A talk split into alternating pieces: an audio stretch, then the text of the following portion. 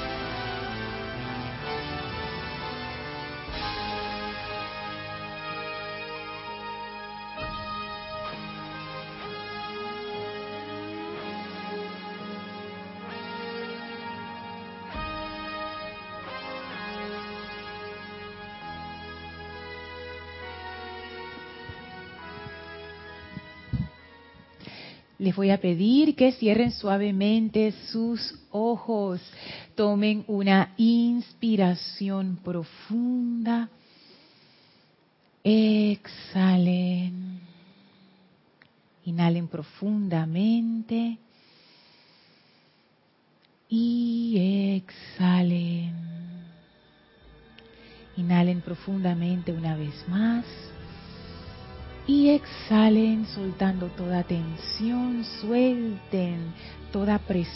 del vehículo físico, relájense.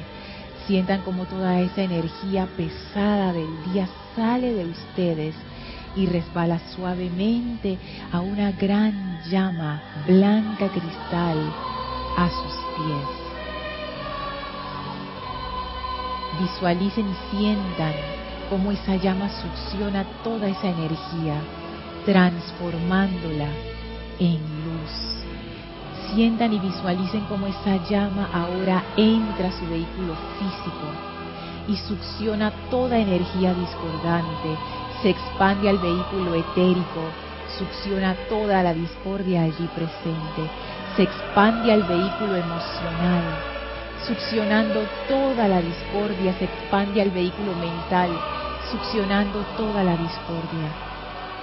Y ahora toda esa energía, mediante el poder de amor de esa llama blanca cristal, es transmutada en luz. Sientan y visualicen cómo esa energía ahora desprende esos maravillosos regalos de amor, de luz, de perfección entramos en unicidad con la presencia de vida una, con nuestros vehículos purificados, llenos de vida, vehículos luminosos y felices. Y en este estado de conciencia nos conectamos mediante el poder del amor al templo de la ascensión en Luxor. Y ahora nuestra conciencia viaja a este retiro y estamos allí de pie contemplando sus maravillosas columnas, sus grandes jardines, sintiendo esa gran presencia del amado Maestro Ascendido Serapis Bey que lo protege, que lo envuelve y que nos da la bienvenida.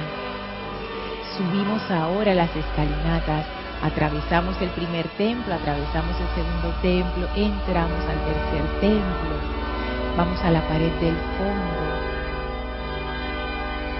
y subimos ahora a ese maravilloso elevador que es el cuarto templo. Estamos ahora dentro de ese elevador maravilloso, blanco sin paredes, y de repente se abren las compuertas y estamos ahora frente a las grandes puertas del quinto templo. Las empujamos y suavemente se abren esas puertas maravillosas y entramos a ese templo redondo con el brasero en medio donde flamea la llama. Y viene a nuestro encuentro el amado Maestro Ascendido Hilarión. Y sentimos la presencia del amado Hilarión. Sentimos como nuestra conciencia se abre a su conciencia. Amado Maestro Ascendido Hilarión, ven e ilumínanos, cárganos con tu sabiduría, con tu amor de la verdad, con tu gran entusiasmo Cárganos con tu gran iluminación, con tu gran júbilo de vida y expande nuestras conciencias para comprender a Dios, a la presencia de vida, a esa llama en el corazón. Danos tu comprensión, amado Maestro Ascendido. Sentimos esa respuesta del Maestro y con gran júbilo y amor vamos a permanecer en comunión gozosa con Él mientras dura la clase. Tomen ahora una inspiración profunda. Exhalen y abran sus ojos. Bienvenidos sean todos a este espacio, maestros de la energía y vibración. Bienvenida Elma. Bienvenidos a todos ustedes que nos sintonizan por internet a través de Serapis Bay Radio o Serapis Bay Televisión. Gracias Isa, gracias Gaby por el servicio amoroso en cabina, chat y cámara. La presencia de Dios yo soy en mí reconoce, saluda y bendice la presencia yo soy en todos y cada uno de ustedes. Yo soy aceptando igualmente Gracias por estar aquí, gracias por estar presentes. Recuerden que estas clases son clases interactivas. Se pueden comunicar con nosotros para enviarnos sus preguntas o comentarios con respecto al tema de la clase al chat Serapis Bay Radio por Skype. Y si estás escuchando esta clase en diferido, o sea que hoy no es 17 de agosto de 2018, igual me puedes hacer llegar tus comentarios a través de mi correo electrónico lorna.serapisbay.com. Eh, les recordamos que el domingo hay servicio de transmisión de la llama de la ascensión a partir de las ocho y media. Los chats estarán abiertos para que hagan su reporte de sintonía. Y a partir de las ocho y 45 comenzamos con el pequeño discurso antes de entrar al ceremonial que inicia a las nueve de la mañana, hora de Panamá. Es más, para aquellos que están conectados desde más temprano, si están conectados alrededor de 8 y 15, 8 y 20 por allí, van a darse cuenta que nosotros estamos ahora haciendo una modalidad distinta, que es que hacemos una prueba de audio y video antes de eh, comenzar a transmitir la transmisión en vivo del ceremonial en sí para asegurarnos que todo está bien y que ustedes no tengan problemas recibiendo esa transmisión. Y lo que transmitimos son los decretos de protección. Acá en el grupo Serapis Bay de Panamá, antes de iniciar cualquier ceremonial, ya sea estos transmitidos y también los ceremoniales que hacemos todos los días, antes de iniciar con el ceremonial, nosotros hacemos lo que llamamos los decretos de protección. Cada oficiante escoge los decretos que, que quiere energizar y e invocamos esa radiación, ya sea radiación de protección del arcángel Miguel o radiación del óvalo de luz blanca flameante del amado Elohim claridad, o también invoca, y también siempre invocamos a la llama violeta transmutadora para que se transmute cualquier energía discordante durante el ceremonial.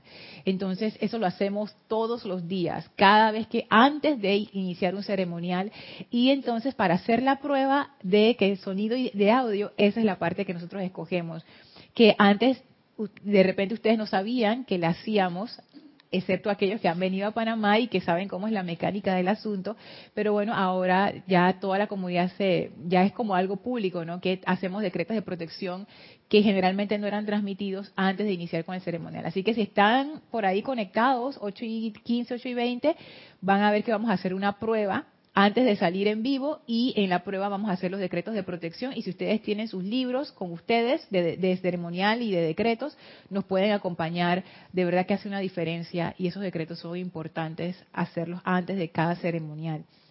Así es que bueno, recuerden, servicio de transmisión de la llama de la ascensión este domingo 19 de agosto ocho y media eh, abrimos el chat para que reporten su sintonía y a las ocho y cuarenta y cinco comenzamos con el pequeño discurso de inicio de ceremonial y a las 9 a.m. hora de Panamá, entonces comenzamos el ceremonial en sí. Estamos también en plena semana de la Feria del Libro de Panamá.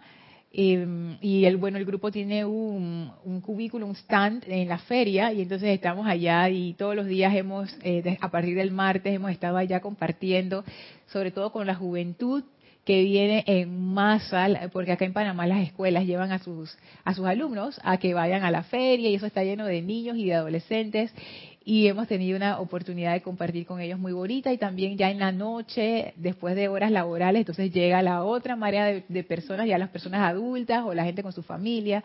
Así que ha sido muy bonita la, la experiencia. Eh, eh, los niños se han divertido muchísimo este año, cada año se divierten más ha sido una emoción grandísima, así es que bueno, estamos en plena actividad de la Feria del Libro y esa actividad termina el domingo. O sea que el domingo venimos todos como grupo al ceremonial y después del ceremonial nos vamos para allá de regreso a la feria para ya hacer el cierre. Así es que bueno, gracias a todos los saludos que nos han enviado a través de las redes sociales de Instagram y de Facebook, a los hermanos internacionales que han compartido las fotos que hemos posteado. Muchísimas gracias por todo ese apoyo y por todo el amor que hemos recibido. ¿Cómo nos han mandado saludos, Elma? Sabrás. Sí, así es que gracias a todos por tanto amor. De verdad que se ha sentido y, y ha sido muy lindo recibirlo de parte de ustedes. Y bueno, seguimos con la aventura del quinto templo y el amado maestro ascendido Hilarión. Y Elma se sonríe, dice, sí, porque el amado maestro ascendido Hilarión, y me han contado también, no es, no es solamente aquí Guiomar y Elma, varias de ustedes me han escrito diciéndome, oye, qué felicidad estar en ese quinto templo, mira, no conocía al maestro ascendido Hilarión, pero ahora que lo estoy conociendo me gusta su radiación. Y digo, oh, porque, ay, Gaby también me comentó que le gustaba la radiación del maestro ascendido Hilarión, o sea, que ha sido algo, algo inesperado, ¿verdad? Porque yo tampoco esperé que el maestro tuviera tanta acogida. Yo, yo soy fan de él, pero no pensé que otras personas también iban a ser fan de... Ajá, está encendido el mi primero. ¿Sí? Okay. Sí, tú sabes, Lorna, que para mí es bastante impresionante con él. Yo tengo un poco de afecto con él porque yo lo veo como si él fuera Jorge. ¡Ay, sí! Sí, él tiene, ahora era casi algo así. así que ese ha sido mi refugio, el sentimiento del amado Hilario. Ay, qué lindo, tú lo relacionas con Jorge. Bueno, sí. Y para mí fue fácil entrar con él porque lo, lo veía como Jorge. Ay, qué lindo. Claro, porque cada quien percibe al, al maestro según su propia conciencia y en tu conciencia las características de Jorge como que embonaban con el maestro. Yo al maestro lo percibo como un hermano mayor, un maestro que está bien cercano. Yo les he comentado, ¿no? Como que está bien cercano a los asuntos del mundo y le interesa, le interesa qué está, qué está ocurriendo en nuestro planeta. No solamente lo espiritual, sino todo. O sea, él, él está, como quien dice, él quiere estar enterado de todo. Y lo más interesante de eso, que es algo que yo percibo que puede no ser así, pero bueno, la conciencia de uno es así, que él le gusta eso. Es como estas personas que les gusta trabajar, por ejemplo, con, con adolescentes, que hay mucha gente que no le gusta trabajar con adolescentes, prefiere trabajar con niños, pero hay gente que le gusta trabajar con adolescentes, que son, tú sabes, son, edades difíciles. O por ejemplo, hay gente que les gusta hacer labor social con gente que ha tenido pérdidas, por ejemplo, han perdido hijos, han perdido familiares, que ha sido muy fuerte, que uno diría, ay, que wow, yo no, yo no pudiera hacer ese trabajo con alguien, porque es demasiado fuerte para mí, pero hay gente que le gusta hacer ese trabajo porque en ese trabajo encuentran algo que, les, que les conforta o que les da felicidad ayudar a alguien. Y yo siento que el maestro ascendido Hilario es así. Él le gusta trabajar con nosotros. Y, y eso es, o sea, lo disfruta, lo disfruta. O sea, no es porque, ay, porque ¿sabes? el amor impersonal, así gigantesco. No, él disfruta estar aquí y ser parte de nuestra evolución. Mira que lo siento más cerca que el, el maestro del Moria. El maestro de Moria también yo tenía algo muy especial con él, pero Hilario le quitó el puesto a todo ello. ¡Uh! Mira tu Elma.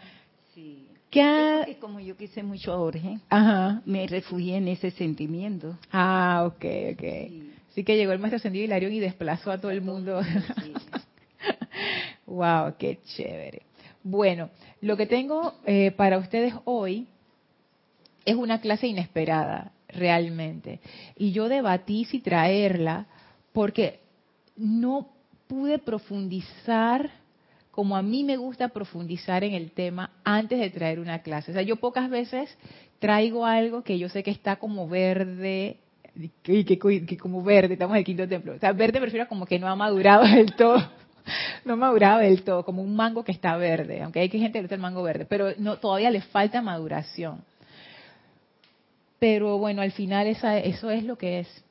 Y cuando uno recibe esos, como esas intuiciones, como que llévalo as- así. Dije, pero eso está, eso está incompleto. Bueno, eso es.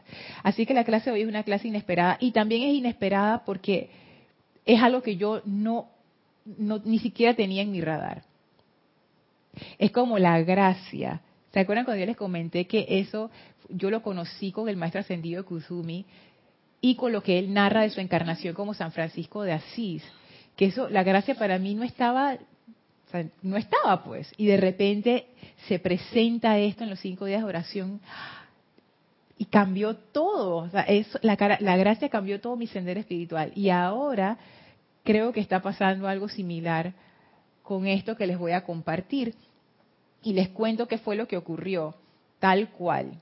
Y perdón por ser una, porque va a ser una clase así como, como así pues, no, no tan terminada como a mí me gusta como el maestro ascendido Hilarión nos cuenta que él fue Saulo de Tarso en una de sus encarnaciones y después el apóstol Pablo cuando tuvo esa transformación en el camino hacia Damasco, que se le apareció el maestro ascendido Jesús y él ahí tuvo esa como esa vivencia de la presencia individualizada a través del maestro ascendido Jesús y eso a él lo estremeció, lo cambió de raíz. Yo empecé a buscar información acerca de Pablo el apóstol. Porque tengo que decir que yo no, no, tengo mucho conocimiento acerca de la religión cristiana y de todas las tradiciones y, y verdad que, que hay mucho que decir acerca de la religión cristiana, porque yo antes lo veía como que, ah, pero yo estaba viéndolo superficialmente. Dentro de la religión cristiana hay muchísimos místicos, muchísimos pensadores, muchísima gente que ha como llegado a la esencia de lo que de lo que es ese regalo de la dispensación cristiana, con el cual lamentablemente yo nunca me he podido como sintonizar del todo, pero sí reconozco, como antes no reconocía, que hay riqueza allí, solamente que yo no la he podido comprender y no la he podido explorar. Entonces yo hice aparte mis prejuicios y yo digo, bueno, vamos a ver qué hay aquí, vamos a buscar información acerca de Pablo el apóstol y empecé a buscar las fuentes normales que uno usa, Wikipedia, YouTube. Y por YouTube me fui yendo, me fui yendo a, hasta llegar a, académicos que también son sacerdotes que han hecho investigaciones acerca de la vida de Pablo y han sido investigaciones bien profundas y completas. Y ellos hay, hay mucha polémica con respecto a la figura de Pablo algunos cristianos dicen que Pablo cambió el mensaje original del Maestro Ascendido Jesús y que realmente lo que nosotros tenemos hoy no es el mensaje que trajo el amado Jesús, sino la interpretación que de ese mensaje hizo Pablo. Hay otros que dicen no, el mensaje que trajo Jesús, Jesús lo trajo como que Él era el mensaje pero para que los demás pudieran comprender esa conciencia, Pablo fue el que hizo como la traducción y lo puso en términos que otra gente pudiera acceder a esa conciencia del Maestro Jesús. Entonces está, está como polarizado. Algunos dicen, Pablo ayudó a que más personas pudieran, a que ese mensaje pudiera llegar al corazón de más personas. Y otros dicen, no, Pablo lo que hizo fue que como que enredó el mensaje del amado Jesús y le puso su sello personal sobre la, la, ese mensaje original del amado Jesús. De todo eso encontré. Y buscando y buscando y buscando, increíblemente di con un libro, adivinen de quién, de Tony de Melo.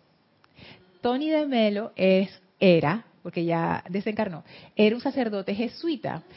Sí, y yo lo conocí porque Jorge, él era fan de Tony de Melo. De hecho, Serapis Bay Editores, Editores, tiene un libro de Tony de Melo que Jorge le, le nombró El apego y el sendero de la iluminación, que es un libro pequeño, pero ese libro es poderoso. Fíjense que a mí me gusta leer, yo leo rápido y, y, profundo y me encanta y yo he leído libros hasta de miles de páginas y normal. Y ese libro que tiene menos de 100 páginas, nunca me lo he podido leer de tapa a tapa no sé, ese libro es pura sabiduría, denso, empacado así, es, es un libro increíble. Entonces Tony de Melo, yo lo conocí por Jorge, porque Jorge nos, nos habló de Tony de Melo eh, y, y, de cómo era su forma particular de dar la enseñanza.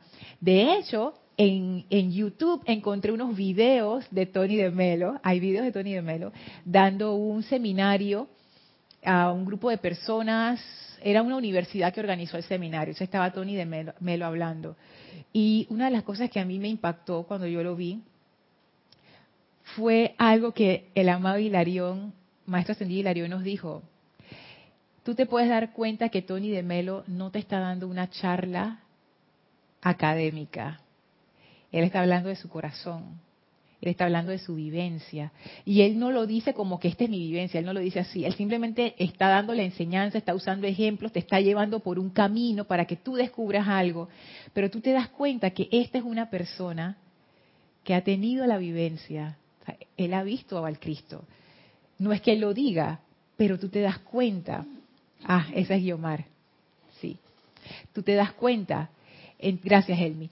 Entonces, es lo que decía el amado Maestro Ascendido Hilarión. O no, cuando tú transmites la enseñanza, él no busca gente que transmita la letra.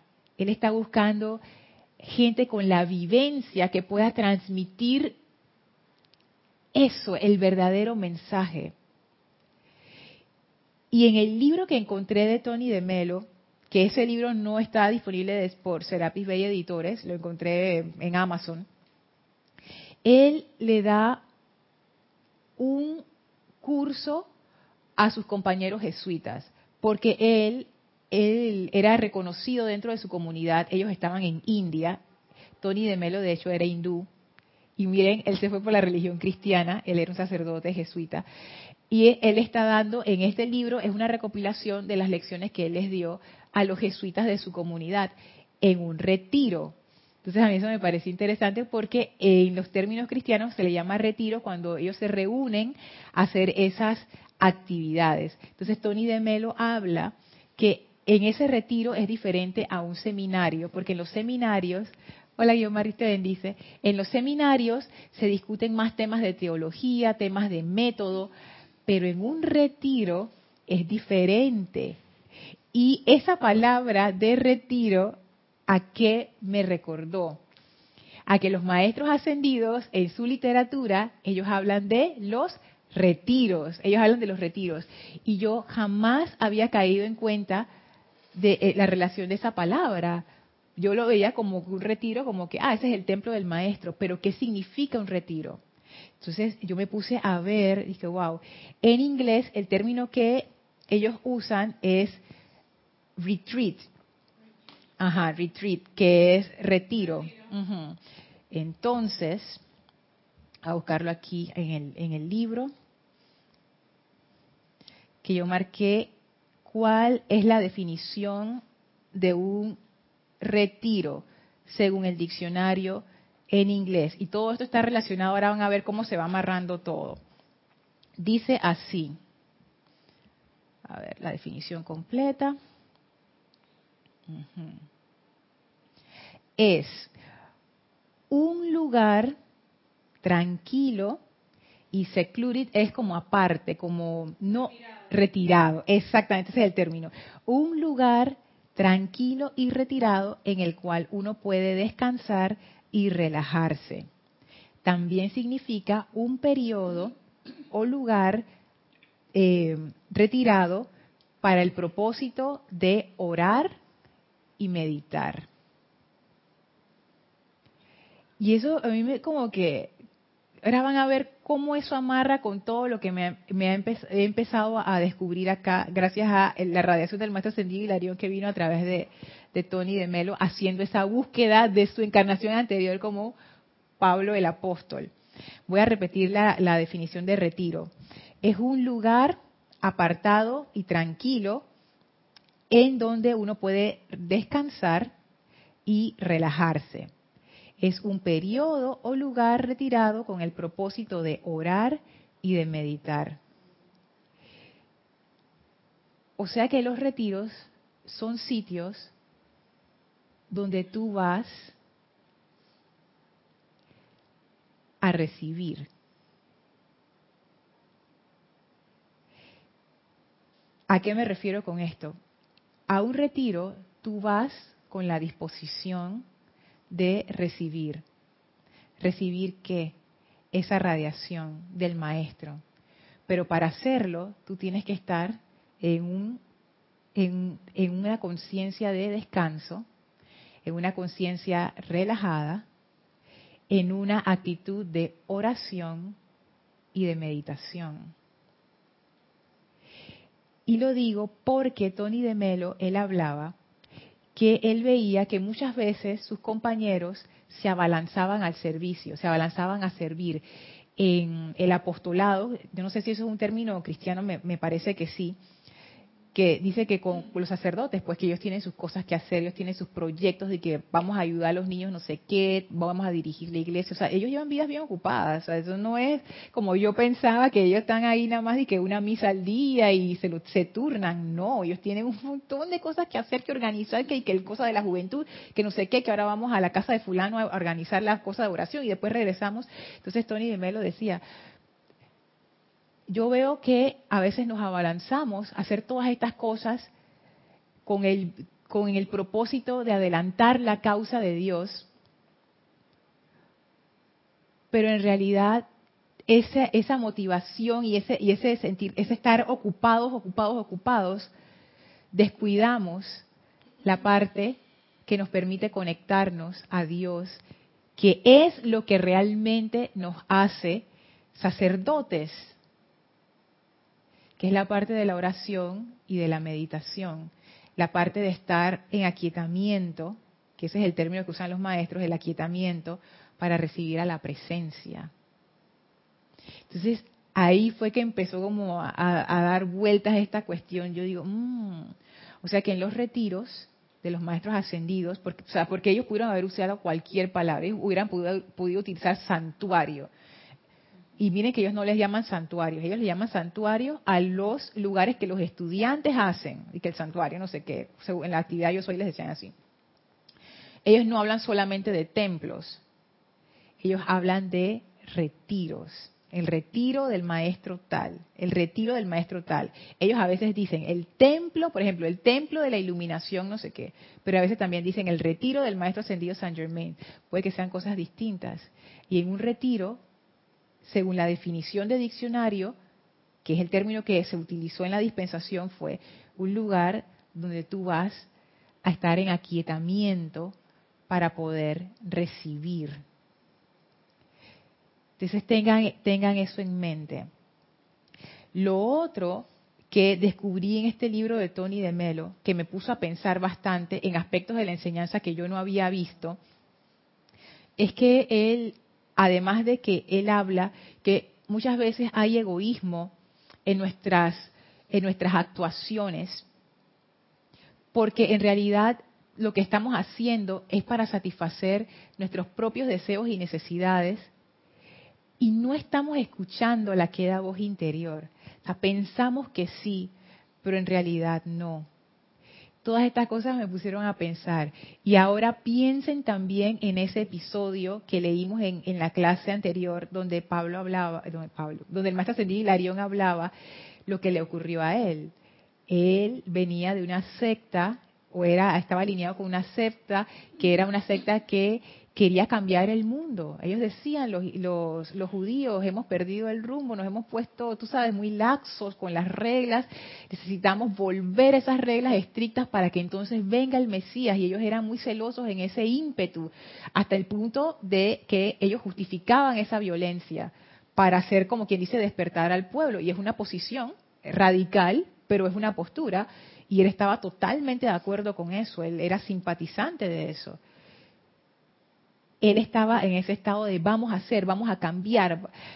y, eso, y eso me puso a pensar también en, un, en, una, en una frase que alguien compartió por Instagram, que a mí me encantó, que decía, todos quieren cambiar el mundo, pero nadie quiere cambiar el rollo vacío de papel higiénico. y eso me pone a pensar, ¿no? Todo el mundo quiere cambiar el mundo, a cambiar el mundo, no sé qué, pero tú llegas al baño, está el rollo de papel higiénico sin un papel, y tú dices que, ah, voy a usar un baño que sí tenga papel. ¿Y por qué no cambia el rollo? Y, yo veo la, relación aquí. Es como que yo quiero cambiar el mundo. Yo quiero cambiar el mundo. Yo quiero hacer estos cambios para ayudar a la gente. ¿Por qué tú quieres ayudar a la gente? ¿Eso te da alguna especie de gratificación? Y si yo te digo, no vas a salir en ningún periódico y nadie jamás se va a enterar que fuiste tú, ¿lo harías de todas maneras? Y aunque uno puede decir intelectualmente sí, la respuesta es no. Porque es una reflexión dura, que es dura, que, me puso a hacer estas palabras de Tony de Melo. cuál es la motivación de estar en nuestras vidas ocupadas, haciendo y haciendo y haciendo, sobre todo si somos parte de, un grupo espiritual que está como haciendo y haciendo. Y dice Tony, dímelo, espérate, espérate. Tú te has tomado el tiempo de estar en aquietamiento para conectarte. Porque eso fue lo que le pasó a Saulo de Tarso. Estaba haciendo, haciendo, haciendo, yo voy por mi camino, yo estoy haciendo esto es lo que hay que hacer, esto es lo que hay que hacer para cambiar el mundo, no sé qué, y ¡pau! Tuvo esa experiencia y ¿qué fue lo que le pasó? Quedó ciego. O sea, como quien dice, le pusieron un freno así, cálmate.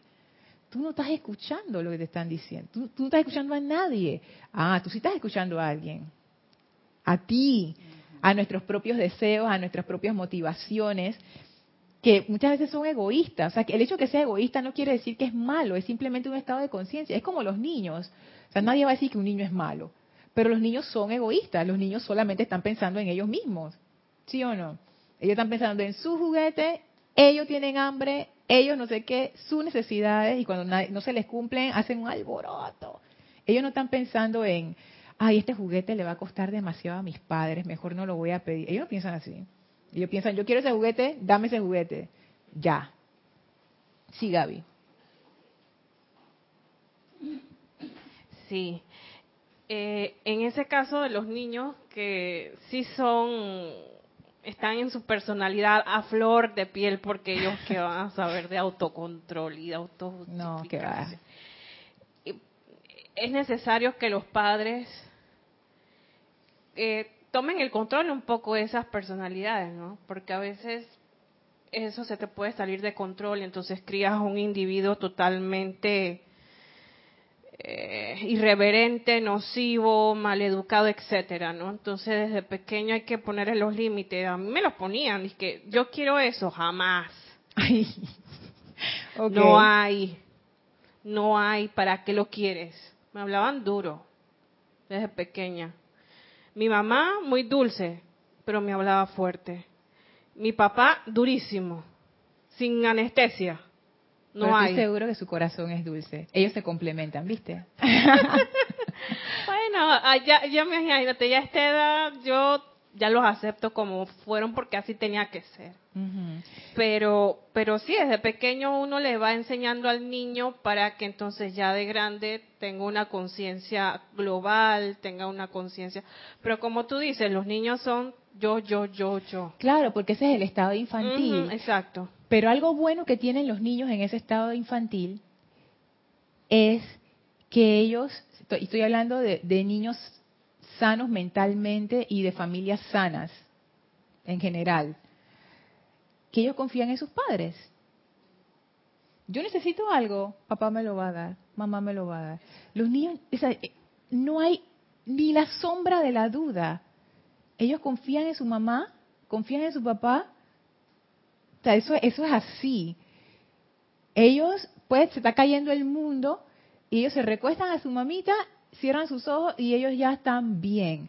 Y eso yo lo he visto en varias situaciones donde puede, puede haber peligro o, por ejemplo, me acuerdo una vez iba en un, en un bote en, sobre un mar picado, iba con, con, mi esposo, iba mi prima y su esposo, iba, iba mi sobrino, y entonces yo estaba un poquito asustada, tú sabes, ¿no? Todo el mundo iba feliz, yo era la amiga que estaba así como medio asustada.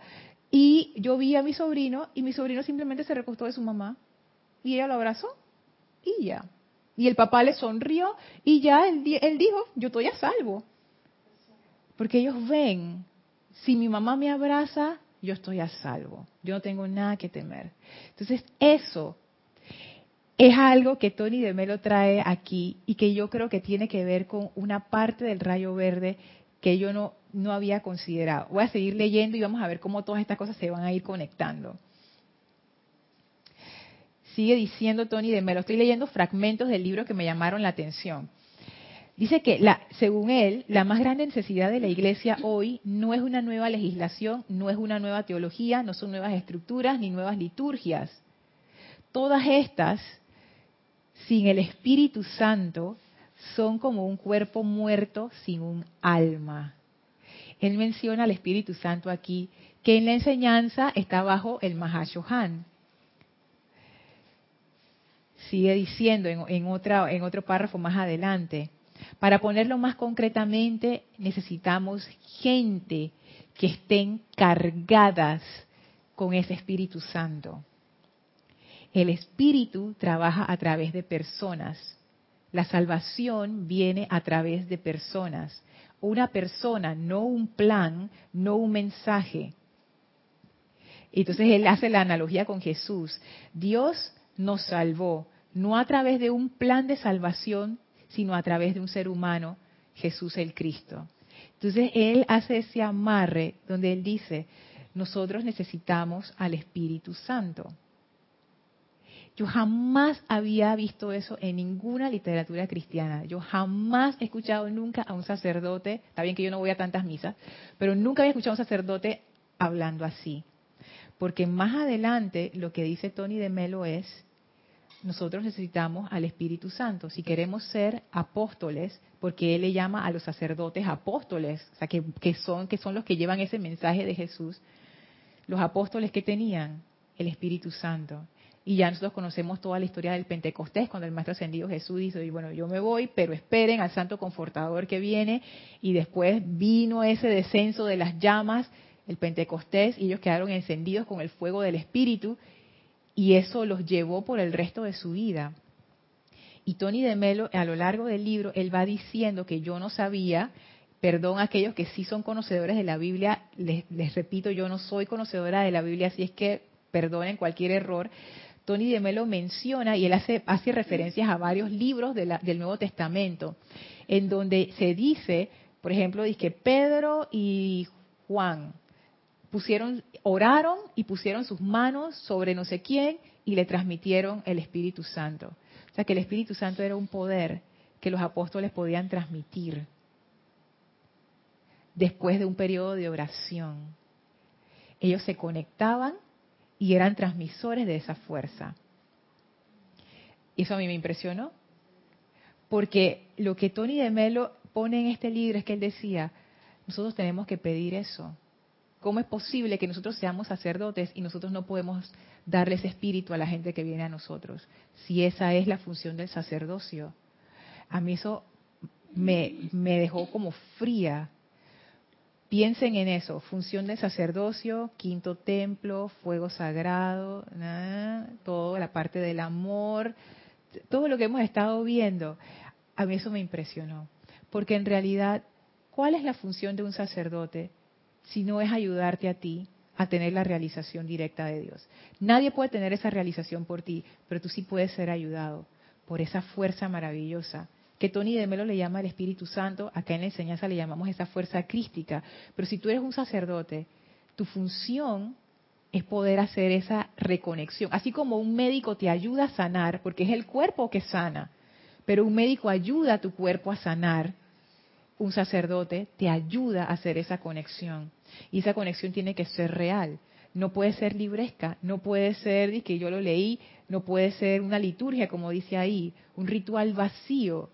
Eso no es, es la conexión directa del espíritu. Entonces aquí me puso a mí en una posición incómoda.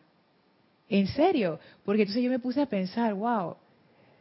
Y nuevamente, esto es una clase totalmente experimental y yo les dije, esta clase está incompleta, yo no he tenido suficiente tiempo para procesar esto, pero me puso a pensar, ¿cuál es la función del sacerdocio en la nueva era? El que ayuda al discípulo a través de ese ceremonial para darle vida, elevarle su sentimiento a esa confortadora de fe, de amor, de voluntad. Eso es lo que hace el sacerdote. Cuando va, uno va al ceremonial, uno recibe esa radiación, esa bendición para enviarlo hacia adelante. Así es. Y eso debería ser algo tangible, tangible. tangible. Eso se siente, Lorna. Y si tú querías decir algo. Ok, todavía no. A ver. Kiomar, ¿tú querías decir algo? Sí.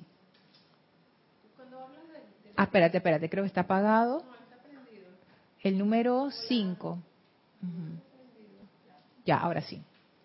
Cuando tú hablas del Espíritu Santo, yo creo que es lo mismo que, que se hace acá en el, ¿cómo se llama? el que oficia, llamémoslo con otro nombre, que es las llamas, pero es lo que atraes, es ese Espíritu Santo. O sea, eh, hay un símil en eso y no veo la diferencia entre la invocación al Espíritu Santo y cuando invocamos también a las llamas, porque es una energía poderosa y el, el que oficia no solamente la tiene que vivir, sino tiene que saber elevar en el hermano ese Espíritu Santo, eh, que ese Espíritu Santo los toque también a ellos. Ajá. O, o esa gran energía vibratoria, llama, o sea, e, el nombre que le pongamos depende pues de, de las creencias. Ajá. Pero eso para mí es el Espíritu Santo. Guiomar, yo jamás había hecho esa relación y es tan maravillosa y yo voy a seguir profundizando en esto.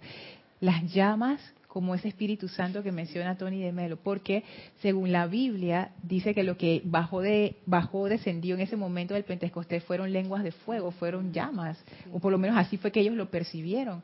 Puede ser que haya una relación entre el Espíritu Santo y el fuego sagrado. Puede ser que sea hasta lo mismo, de, y dos tradiciones lo llaman diferente, pero se siente, porque, ¿por qué usarían fuego? Porque eso te enciende, te enciende de una manera que es como que tú es de adentro hacia afuera.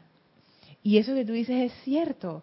Tú necesitas ser capaz de elevar esa vibración. Tú tienes que saber cómo hacerlo. Elevar la tuya a través de eso y, poder elevar el, el, momento en donde están tus hermanos y, el sitio donde está y más allá también. Y más allá. Y pero lo primero es uno mismo.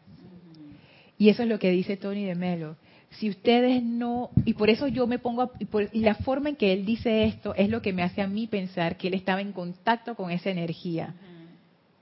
Él dice, hablándole a, a sus, a sus eh, bueno, no se dice colegas, hermanos jesuitas. Seguidores, ¿no? No, no eran seguidores, porque él, era parte de esa comunidad jesuita, pero él era el que estaba dando, eh, estaba dirigiendo el retiro en donde los sacerdotes jesuitas, los otros sacerdotes jesuitas estaban, serían sus hermanos en la fe. Él les decía, si ustedes no han sentido a ese Espíritu Santo en su corazón, ¿qué están haciendo? Tanta cosa que hacen, tanto programa, tanta cuestión, tanta misa, ¿qué están haciendo? Tú lo primero que tienes que hacer es retirarte, aquietarte y pedir, pedir, pedir, si no lo tienes, pedir, pedir. Y él, y él lo dice de una manera que raya en la inocencia, que dice, hey, si tú le pides el Espíritu Santo a Dios, Él te lo va a dar. Entonces Él usa una referencia de la Biblia donde Jesús le dijo a sus discípulos, ustedes lo van a recibir. Cuando yo me vaya, ustedes van a recibir esto. Porque es como que esto es suyo, ustedes lo van a recibir. Entonces Tony de Melo lo que dice es, miren, hay cosas que en la Biblia se dice que tú lo recibirás si al Padre le place o si tienes el mérito. Pero con esa promesa del Espíritu Santo no hay ninguna de esas condicionales. Si tú lo pides, te lo van a dar. Y entonces él le dijo a ese grupo de sacerdotes, pídanlo, pídanlo, pídanlo, pídanlo, pídanlo. Y en este retiro, que vamos a orar bastante, le dice en ese momento a los sacerdotes, en sus oraciones de la mañana, pídanlo, en las de la tarde, pídanlo, Pídanlo audiblemente, pídanlo silentemente, pídanlo como pide un niño desesperado. Pídanlo, pídanlo, pídanlo, pídanlo, hasta que se lo den, porque se lo van a dar. A mí eso me pareció, wow. O sea, ¿cómo tú haces una aseveración así? A mí eso me, pareció fuerte. Y me pareció también que va en, lo que el amado Maestro Ascendido Hilario nos dice. A mí no me interesa la gente que habla de teología y de cosas. Yo lo que quiero es, yo quiero ver, o sea, Dios adentro, muéstramelo. Eso es lo que yo quiero ver en ti. Porque si no, estamos hablando en el vacío. Entonces viene a través de toda esta investigación de la vida del maestro, caigo en Tony de Melo, y ¿qué es lo que dice? Lo mismo. Pidan ese Espíritu Santo, que ahora Guiomar lo ha enlazado con la parte de las llamas, que tiene que ver con esta dispensación, y ahora yo estoy completamente, no sé, estoy como quien dice, wow, lo que más me impresiona de esto es la parte de la petición. Y yo me pregunté, ¿he hecho yo suficiente de este trabajo de aquietamiento y de petición para ser llenada con ese fuego o me he apresurado a servir, entre comillas servir, pero en realidad satisfacer mis propios deseos personales y, motivaciones. Y realmente le estoy dando vueltas a la cuestión, pero no estoy en el mero centro, o sea, en el meollo del asunto. Según Tony de Melo, lo que te hace un apóstol es recibir a Cristo. ¿Y cómo tú recibes a Cristo? A través de ese espíritu. ¿Y cómo tú recibes ese espíritu? Pidiéndolo. Pero tú tienes que tener ese espíritu. Entonces, eso es lo principal. Todo lo demás es secundario. Entonces yo me pongo a pensar en mi propia vida. Cuando yo digo, ay, mira, nada, se me hizo tarde, ¿eh? no va a meditar. ¿Cuántos decretos son? Tres. No, eso va a tomar como cinco minutos. Ay, no tengo tiempo para eso. No tengo tiempo para mi aplicación. No tengo, no sé qué. Ay, no, es que esto es más importante, oye, ir a ayudar a la gente en la feria del libro, oye, sostener el templo, el ceremonial, la limpieza. Yo le estoy dando así, ¿ves? estoy dando vueltas, vueltas, pero no estoy en el meollo del asunto. Y el meollo del asunto es entrar en esa comunión, en ese aquietamiento. Los maestros nos lo dicen todo el tiempo. Aquíétense, aquíétense, aquíétense. Ahora yo empiezo a comprender por qué. Porque ese es el estado para poder recibir si uno no está en aquietamiento, y ahora vamos a ver con qué otra cosa, con qué otra actitud uno está, pero primero es el aquietamiento, uno no puede recibir ese fuego de arriba. Te desconectas y si no estás conectado, ¿qué estás haciendo? Sí, Isa, y después Guiomar. Eh, Pásale a, a Gaby, por favor. Recuerdo una de las palabras de la amada Madre María y es el hecho que uno tiene que cultivar la gracia. Ajá en el momento en que tú cultivas la gracia, este es como un puente, que era una de las cosas que aprendí del amado Maestro Jesús. A través de la gracia tú haces la conexión con el amor. Y ese amor es una manifestación de lo que el Espíritu Santo es. Entonces lo que yo veo es, parte de ese amor es desarrollar o expresar conscientemente a tu propio santo ser crístico, que es tu llama triple. Si tú no puedes hacer esa relación con lo que yo soy, que yo soy, entonces jamás se va a poder dar eso que Yomar decía, de poder elevar eh, la llama o ver la llama y hacer que se, se manifiesten también en otras corrientes de vida. Si tú mismo no has desarrollado ese aspecto femenino, que es el amor que vendría siendo la representación del Espíritu Santo en cada uno de nosotros, no es nada más en las mujeres, también en los hombres, por si acaso. está Alejandro.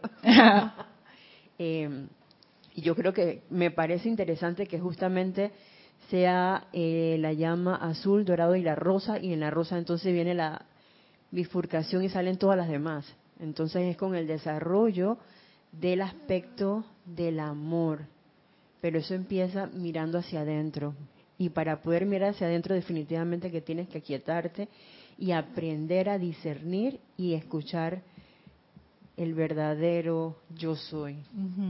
Me parece súper interesante la relación que haces con la gracia, que decía el maestro, o sea, esa gracia es el puente, porque es es justo algo que trae aquí Tony de Melo. Antes de pasar a eso, Guiomar, ¿tú quieres decir algo? Era una, una acotación de, yo tuve oportunidades de asistir a, bueno, lo llaman las misas, pues de las tradicionales y las carismáticas, que los carismáticos son un grupo aparte de, los católicos que profundizan mucho más en la espiritualidad, ¿no? Entonces yo tuve mm. oportunidad antes de venirme aquí de como de pertenecer pues a este grupo. Y, y, hay una diferencia enorme en cómo oficia el sacerdote carismático y el otro, y el tradicional. Entonces, en verdad se sentía la presencia del Espíritu Santo. Incluso la voz del sacerdote y todo. Era otra cosa. Entonces, sí tiene que ver como en, cómo está eh, conectado pues esa persona en ese momento, o ese sacerdote, o X, quien sea.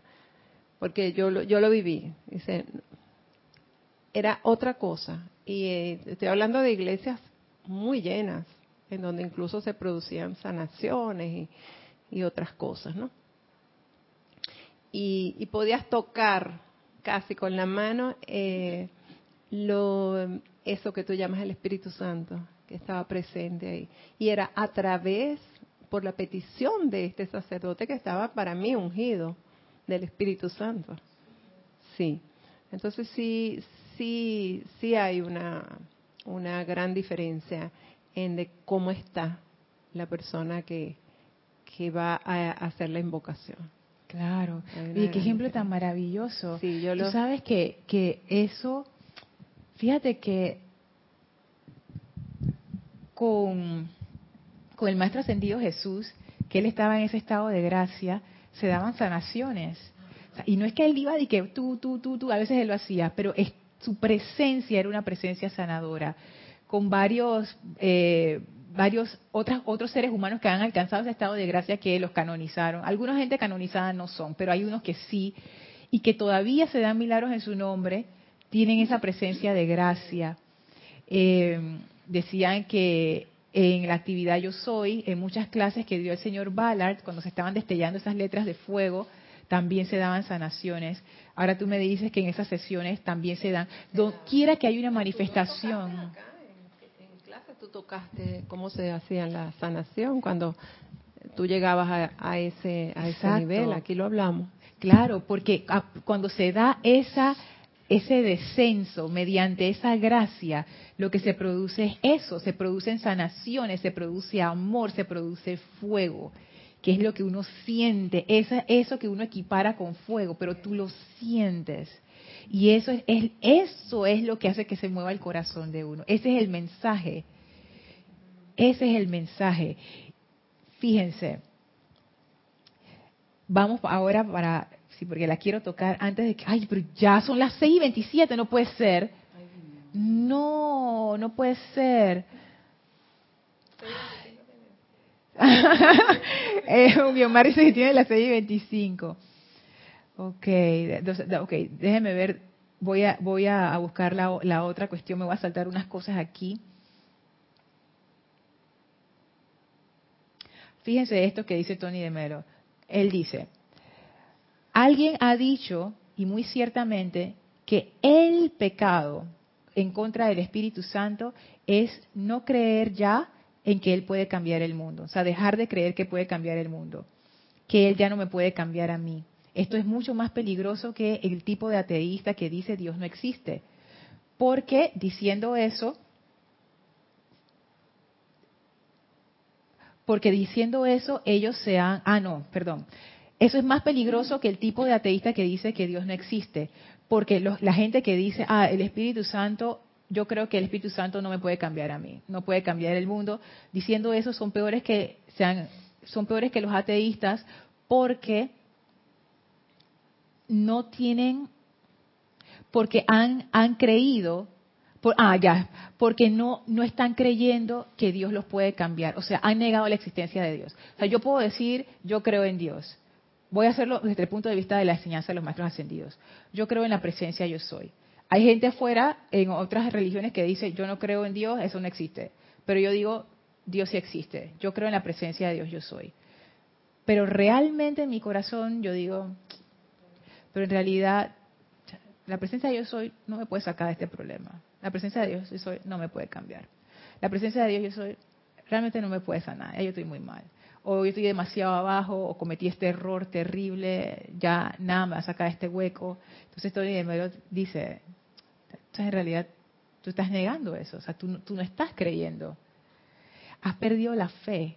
¿Ustedes se acuerdan que el maestro ascendido Hilarión decía que él va a todos aquellos que tienen, necesitan fe? Cuando uno empieza a pensar así, tú has perdido tu fe. Cuando tú has perdido tu fe, tú perdiste el fuego. Se te fue. Ese fuego que en un momento estuvo encendido, ya no está. Porque si el fuego estuviera encendido, tu fe estaría fuerte. ¿Por qué estaría fuerte? Por lo que acaba de compartir Guiomar. Guiomar dice, lo podías casi tocar. Lo estás viendo, estás viendo las sanaciones, lo estás sintiendo en tu corazón, estás viendo la congregación encendida, está todo el mundo elevando su conciencia, tangible y visible, práctico, lo estás experimentando, no hay forma que tú niegues que tu corazón se está moviendo y se está transformando por ese fuego que ha sido invocado ahí. No importa de cualquier religión, no importa, porque eso no tiene que ver nada con religión, tiene que ver con un estado de conciencia, de receptividad, que tú invocas ese fuego para que venga a través de ti y haga su trabajo perfecto. Eso es lo que anima la fe. Esa experimentación, no leer un libro, eso no anima ninguna fe. Y cuando hemos llegado a un punto en nuestras vidas en donde nosotros sentimos, cuño, esto está Tú sabes, yo creo en la presencia yo soy, pero en tu corazón tú te sientes abandonado por Dios. Tú no tienes fe. Se te fue el fuego. El fuego ese que estaba vibrando ahí en el corazón se apagó. Entonces, ¿qué es lo que hay que hacer? Volver a encender ese fuego. Volver a avivar ese fuego que está ahí quizás chiquito, una llama ridícula ahí que no sirve para nada. Entonces, eso es lo que hay que meterle el amor de nuevo. Y la forma de hacerlo según Tony de Melo, y en realidad, según los maestros, y ahora yo me empecé a dar cuenta de que eso está en todos los libros, ¿Cómo que, que, exactamente? ¿Qué es lo que ellos dicen? Invoca la presencia, invoca la presencia, invoca la presencia, invoca la presencia. Pero para mí eso era como que, ah, sí, sí, sí, porque yo pensaba que era ese decreto. Ajá. Es que uno se cansa de eso, porque por ejemplo tú dices, no hombre, llevo tres años haciendo esto y no pasa nada. Y de pronto estás como a punto de, y te dijiste hasta aquí nomás. Y por otro lado, sabes que ahora que dices eso, los maestros ascendidos mismos dicen, no, no me llames a mí, llama primero a la presencia yo soy. Y entonces, si tú crees que no puedes, llámame como tu hermano mayor. Ajá. Y me acordé de los Crux, la película. ¿Te acuerdas de la muchacha que ya no sabía nada del fuego y de pronto se encuentra con este peladito que... Ajá, que sí sabía hacer ¿Cómo fuego. hiciste eso? Entonces, eso es como lo que decía, veo yo encontrar ese, esa manifestación del fuego, porque la llama triple ahí está, solo hay que conocerla y, manifestarla, hacerte uno con esa llama y eso es la manifestación entonces del fuego, porque ya tienes esa parte de invocación, eh, no me acuerdo todos los aspectos, pero sé que era una de esas, la invocación, la adoración. Ajá, los aspectos que decía el amado Zaratustra. Pero sabes que ese ejemplo me gusta, porque volviendo hacia atrás, eso es lo que hace un sacerdote. Cuando tú sientes que tu fuego se ha apagado, tú vas donde uno de estos seres y tú le dices, hey, necesito fuego. Y el sacerdote o la sacerdotisa dice, no hay problema, has venido al lugar correcto. Aquí tenemos el brasero. Vamos a orar, vamos a invocar, vamos a meditar pero vamos a pedir, que eso es lo más importante, porque esto es algo, esto es algo lo que dice Tony de Melo que fue lo más maravilloso, que él dice, mira, que era lo que quería compartir, ya será para, también para la próxima clase, pero quiero por lo menos sembrarlo, es que ya no me puedo pasar más. Él decía, este espíritu o este fuego, vamos a ponerlo así, este fuego, este fuego tú no lo puedes crear, no lo puedes controlar, ese fuego no es de nosotros, Tú lo que puedes hacer es llamarlo y ese fuego viene. Y tú sabes que eso hace que la personalidad de uno se ponga, y yo lo sentí en la mía, como que, wow, esto es algo que yo no puedo controlar, no puedo domesticar, esto no tiene nada que ver conmigo, a este fuego yo no lo creé, yo no lo sostengo, yo no lo mantengo, lo puedo pedir y el fuego viene, está fuera de mi control todavía no puedo transmitirlo bien, yo creo que va a tener que ser en la próxima clase, pero es, es para que tengamos en cuenta que ese fuego viene por la gracia. Ese fuego no es algo que tú te ganas, tú no puedes pagar para que te lo den. No, no puedo hacer, que voy a hacer un mérito aquí y ayudar a 50 ancianos para, tú sabes, cambiarles el pañal y ayudarlos a alimentarlos, entonces yo me voy a ganar. No hay forma que te lo ganes. No hay forma de pagar por ellos. No, tienes que pedirlo y en ese estado de aquietamiento que es gracia, entonces ese fuego viene y es el fuego ese el que hace su trabajo perfecto, como dicen los maestros. Ese es el fuego que enciende, o sea, no eres tú, no es el sacerdote, no es nada lo que tú hagas, o sea, realmente nada de lo que yo haga es importante. La única cosa que es importante es si yo a través de lo que estoy haciendo estoy transmitiendo ese fuego, porque ese es el fuego que sana, no soy yo. Entonces, de una vez al sentir la personalidad que ha sido desplazada en su gran gran importancia, de una vez uno como yo lo sentí de una vez como que como así, ¿Cómo así que yo no, no soy el protagonista de esta historia? Lamentamos decirte que no. Es el fuego. Una pregunta, Lorna, entonces ese fuego es la manifestación, el amor que uno siente a esa divinidad. Porque si yo tengo amor a la presencia y sé que Dios existe, ese fuego me enciende porque ese es parte de mi vida. Pero tú sabes que Dios existe, tú sabes por qué, porque tú lo viste, lo tocaste, Él te tocó, te, tú lo sentiste, está dentro de ti, el tipo te está hablando, tú sientes Dios adentro, ese es el fuego, Dios adentro. Es tan poderosa esa fuerza que tú sientes que te quemas, esa, eh, tú tienes que dar porque ya no, no, no puedes, no es tuyo, eso, sentir eso, que es algo que llega a ti, que está fuera de tu control. Decía que los apóstoles, ellos se ponían en oración y el Espíritu les decía, vamos para, estoy inventando, vamos para Samaria, vamos para Damasco, vamos para no sé dónde. Ellos se dejaban guiar. Ellos dicen, ¿dónde vamos hoy? Cierro los ojos, me conecto con el Espíritu. Ah, ok, discernimiento, esta es la voz del Espíritu, como tú decías, Isa, vamos para allá yo me acuerdo cuando en los libros eh, Werner narra que el señor Ballard, cuando él iba a dar sus clases, dice, él nunca sabía qué iba a decir. Él llegaba al escenario, en, aquel momento eran miles de personas llenando esos estadios o esos, esos lugares. Y él se paraba allí a esperar en aquietamiento, a esperar las lenguas de fuego, exacto. Y lo que venían no eran lenguas de fuego, eran las palabras destellantes que empezaban a, ponerse frente a él, y entonces él empezaba a leer lo que decían esas palabras. Pero cuando él llegaba a ese escenario no había nada. Él llegaba ahí a punta de fe. Él llegaba ahí y se ponía de pie porque él sabía, él sabía que el Espíritu estaba ahí, él sabía que el fuego estaba ahí. Él lo único que tenía que hacer era acto de presencia y él sabía que en el momento en que él ponía sus pies en ese escenario, allí iba a estar la presencia manifestando eso. y yo me pregunto... Ya estaba conectado. Ya, exacto. Él venía ya conectado con él. Claro que sí, porque él estaba en ese estado de invocación continua a la presencia como decía el amado Jesús en una de sus clases, él sabía, él dice, el Padre a cualquier hora, en cualquier momento, yo sé que doquiera que yo levante mi mano en auxilio, el Padre viene, no importa dónde yo esté, no importa qué hora sea, no importa con quién sea, no importa lo que sea. Yo sé que el Padre viene, esa es la fe que te da el sentir a Dios adentro. Y el señor Ballard estaba ahí, y él decía, con ojos cerrados, yo sé yo sé. Y en ese momento, pa, empezaban las palabras, ta, ta, ta, ta, ta. Entonces yo me pregunto, ese estado de fe, ese estado de entusiasmo, ¿eso era lo que sentía el amado Hilarión en esa encarnación? ¿Será eso lo que sentían los apóstoles? ¿Será eso lo que han sentido todos aquellos que han sido tocados por Dios? Ese fuego adentro que, esa fe, ahora yo empiezo a comprender esa fe que es no es la fe que dice una vez allá, no, es que cuando tú sientes a Dios adentro de manera tangible, tú sabes que estás en sus manos y Él toma tus decisiones. Por supuesto lo estamos viendo como si fuera otro y en realidad sabemos que es yo soy, pero poniéndolo de varias maneras como para poder comprenderlo de diferentes ángulos. Esa fe es algo vivo, de todos los días, es parte de nuestra vida. Entonces, si yo estoy pasando por una situación difícil o mi vida ha perdido rumbo, y yo digo, no hay nada que hacer, yo he perdido mi fe, ¿Y qué maestro me puede ayudar a recuperar la fe? El maestro ascendido Hilarión. Me encanta que uses el fuego, porque el fuego es abrasivo, sale, tiene, tiene, que abarcar. Así es. Y tiene que salir.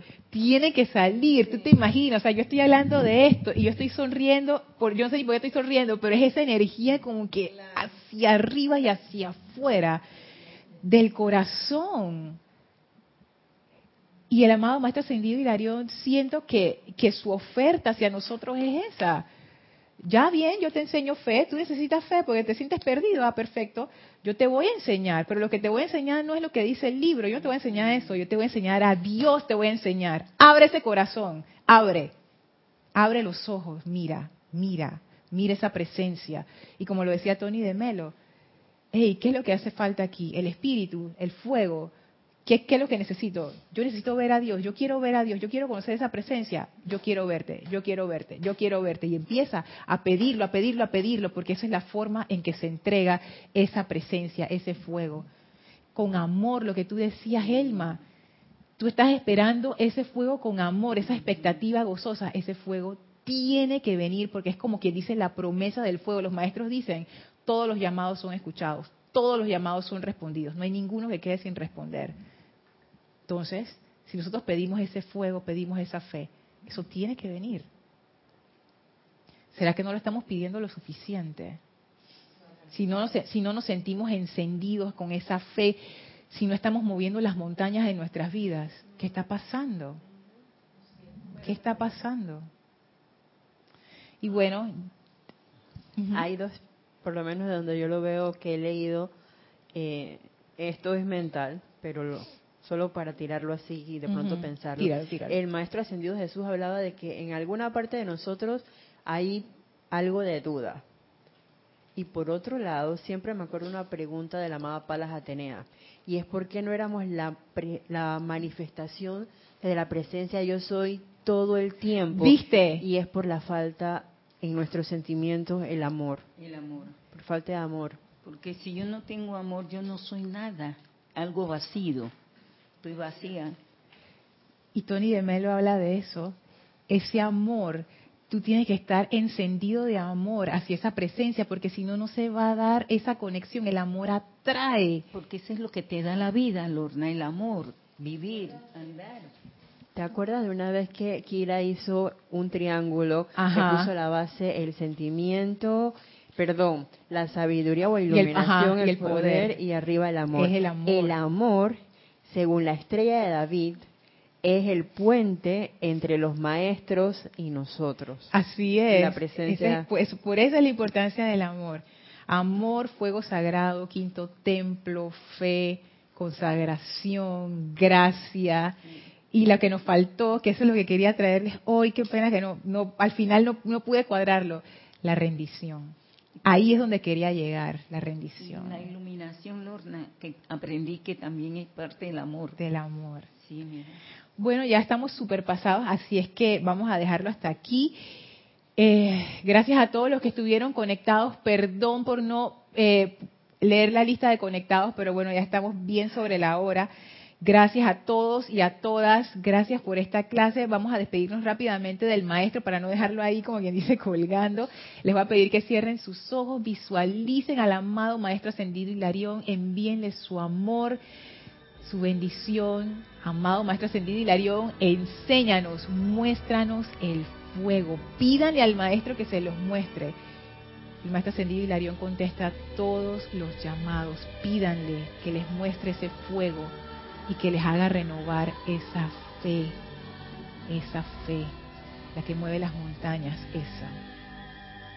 Ahora salimos del cuarto templo, del tercer templo, del segundo templo, del primer templo y regresamos en conciencia al sitio donde nos encontramos físicamente, expandiendo esa gran radiación de fe y de verdad a todo nuestro alrededor.